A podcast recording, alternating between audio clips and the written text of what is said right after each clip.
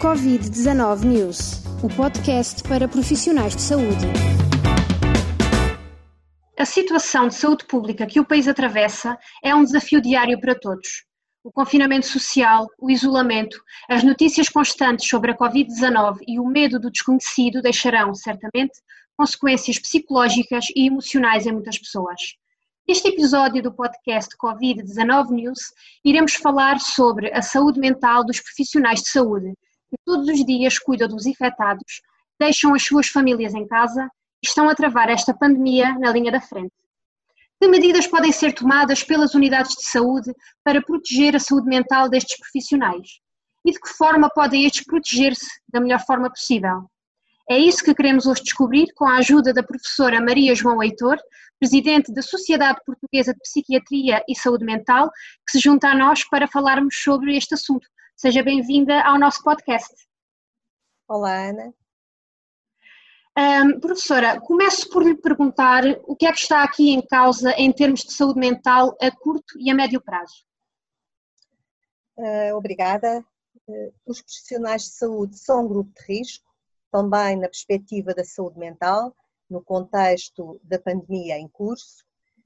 Dados internacionais apontam para números elevados de frequência de sofrimento psicológico neste grupo de profissionais.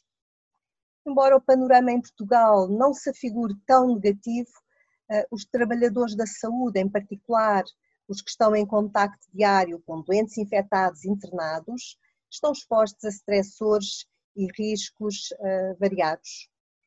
Há um medo pandémico realista de ser contagiado e um receio mais que legítimo de contagiar familiares, uma antecipação da culpa se um dos entes queridos contrair a, a Covid-19. Em muitos casos, o afastamento da família, sobretudo dos filhos, colocou pressão nas relações familiares e foi necessário organizar uma logística diferente da habitual dinâmica eh, familiar. O aumento da carga laboral, com longas horas em unidades com doentes eh, Covid, eh, com equipamentos de proteção individual incómodos, são outros fatores de stress. O estigma pelo risco infeccioso de que os profissionais podem ser alvo em casa e nas comunidades onde residem, a incerteza e a vivência de experiências traumáticas podem ter um enorme impacto. Em particular, estão mais em risco uh, os profissionais, não apenas os médicos, dos serviços de urgência, os que trabalham em enfermarias uh, com doentes positivos para SARS-CoV-2 e os profissionais uh, dos cuidados intensivos. Se recuarmos aos surtos de SARS e de MERS, respectivamente em 2003 e 2012, estudos internacionais sobre os efeitos psicossociais apontam para uma elevada morbilidade psiquiátrica em 21 a 75% dos profissionais de saúde. Estes efeitos de sofrimento emocional no imediato podem prolongar-se no tempo e a médio e longo prazo surgem uh, casos de stress pós-traumático. Por outro lado, há profissionais de saúde que desenvolvem uma resposta psicológica positiva, revelando uma elevada resiliência, um sentido de responsabilidade extraordinário e um espírito muito forte de trabalho em equipa. Quer-me parecer que em Portugal este último padrão tem sido uh, o predominante, no entanto, há já estudos em curso para se perceber uh, qual é a real dimensão do impacto da pandemia nos profissionais uh, de saúde. Um destes estudos, em que vamos escolher informação diretamente aos profissionais, é promovido pela Unidade de Promoção da Saúde do INSA, Instituto Ricardo Jorge, com a colaboração uh, da Faculdade de Medicina da Universidade de Lisboa e também com a colaboração da Sociedade Portuguesa de Psiquiatria e Saúde Mental, além de um eh, grande número de parceiros. Independentemente da dimensão do problema, é muito importante médicos, enfermeiros e outros profissionais estejam atentos a sinais precoces de sofrimento psicológico e emocional e que não tenham receio de pedir ajuda. Uh, e nesse sentido, que emoções uh, e sinais os profissionais de saúde não devem ignorar ou reprimir? Os médicos e outros profissionais ligados à saúde não estão imunes ao stress nem ao burnout. Há dois estudos portugueses. O estudo da Ordem dos Médicos, em 2016, revelou que 66% dos médicos da amostra apresentavam um nível elevado de exaustão emocional. Eh, e o estudo de João Maroco e colaboradores entre 2011 e 2013, foi publicado mais tarde, detectou que cerca de 48% dos médicos e enfermeiros inquiridos já apresentavam níveis elevados de burnout. Segundo uh, Freudenberger, o burnout é um processo com 12 fases, em que as três últimas são as mais graves. E estas três últimas são um sentimento de um vazio interior, a depressão e o burnout propriamente dito, com a exaustão completa física e emocional.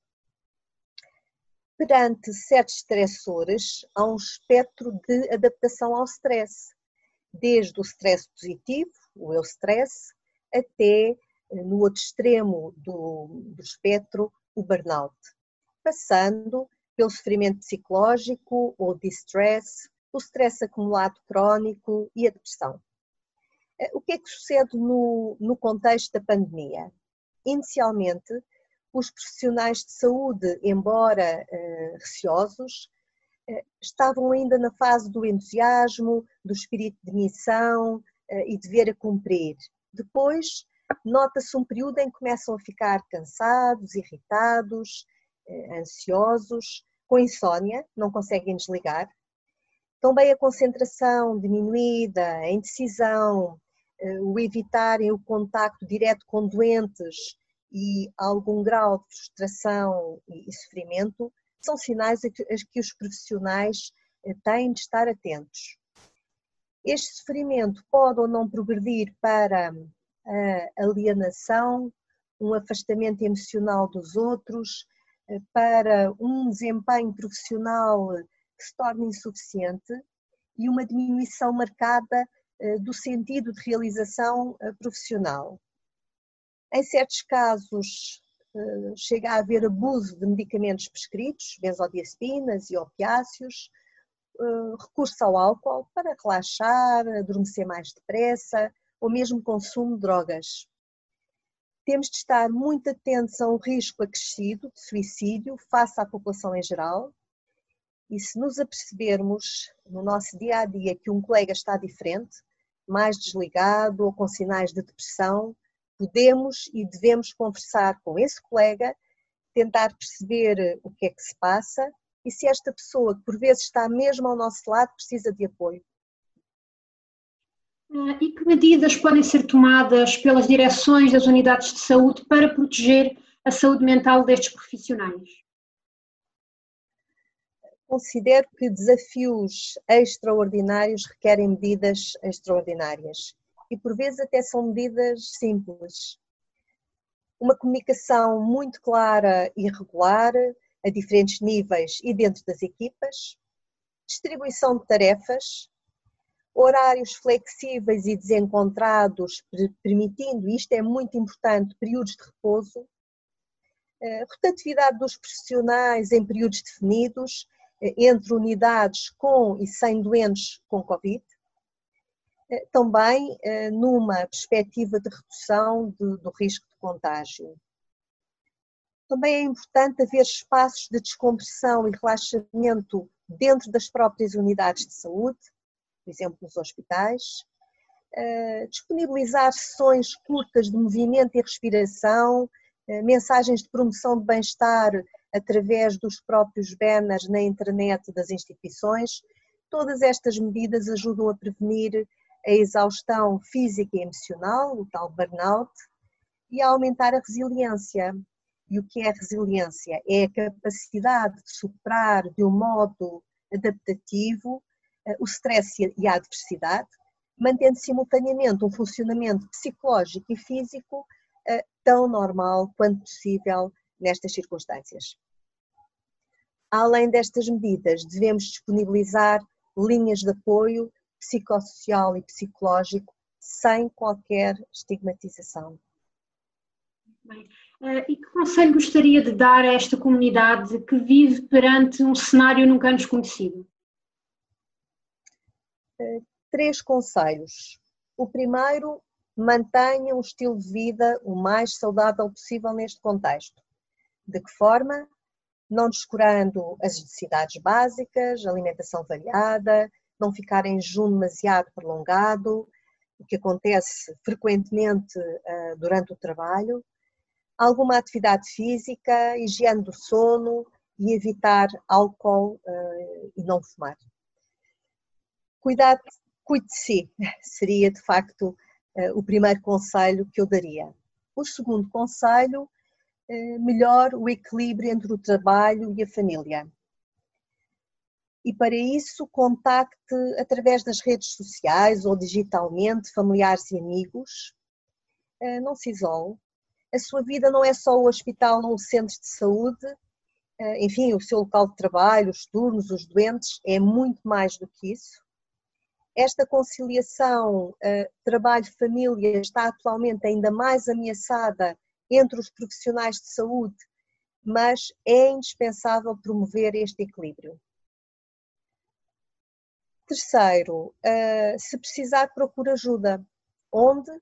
Numa das linhas de apoio psicológico e emocional da sua unidade de saúde ou em linhas nacionais de apoio, uh, seria este o meu terceiro conselho. Professora, estamos mesmo a terminar. Uh, gostaria só de lhe perguntar se poderia partilhar connosco algum mecanismo de apoio que exista uh, para estes profissionais. Eh, no Departamento de Psiquiatria e Saúde Mental que dirijo, no Hospital eh, Beatriz Ângelo, criámos uma linha de apoio psicológico, a linha CAP para os profissionais, eh, baseada, modelo este baseado na literatura, na evidência e noutras linhas que já estão também em funcionamento. E privilegiamos a intervenção em três níveis. Um primeiro nível de intervenção na crise e aquilo que se chamam os primeiros socorros emocionais. Por vezes, basta haver alguém que escute, sem julgar eh, e de uma forma empática, quem está do outro lado da linha. Procuramos transmitir um sentimento de segurança, calma e esperança.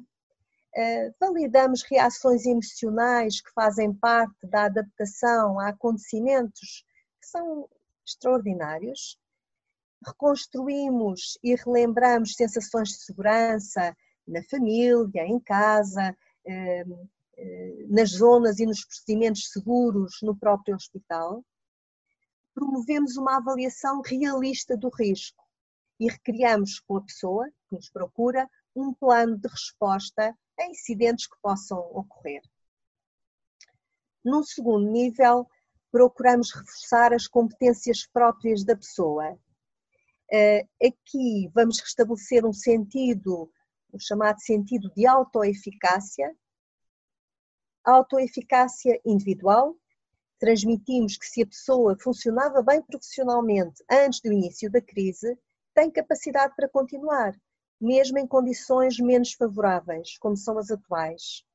O transmitir esta sensação eh, de que se é capaz de lidar com o evento traumático é especialmente protetor e, além desta autoeficácia individual, vamos restabelecer uma autoeficácia coletiva, eh, garantindo que o profissional tem nos seus recursos eh, uma rede social de suporte e, caso não tenha, identificar se existe um risco social. Isto pode acontecer.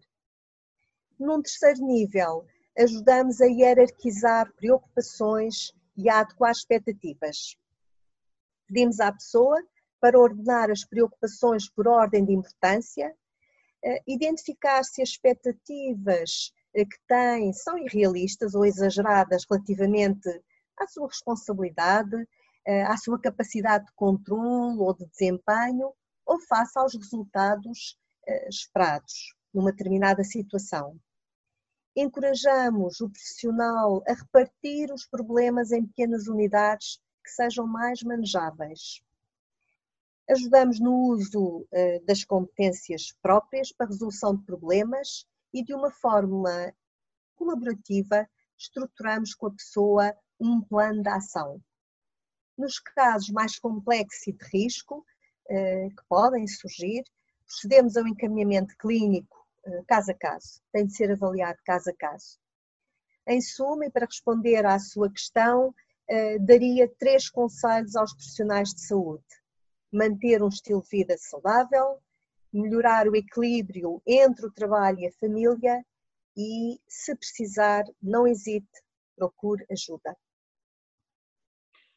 Uh, professora Maria João Leitor, agradeço-lhe uma vez mais uh, por se ter juntado à News Pharma. Uh, muito obrigada e despeço-me de todos os que se juntaram a nós neste episódio. Obrigada e até à próxima. Muito obrigada. Covid-19 News, o podcast para profissionais de saúde.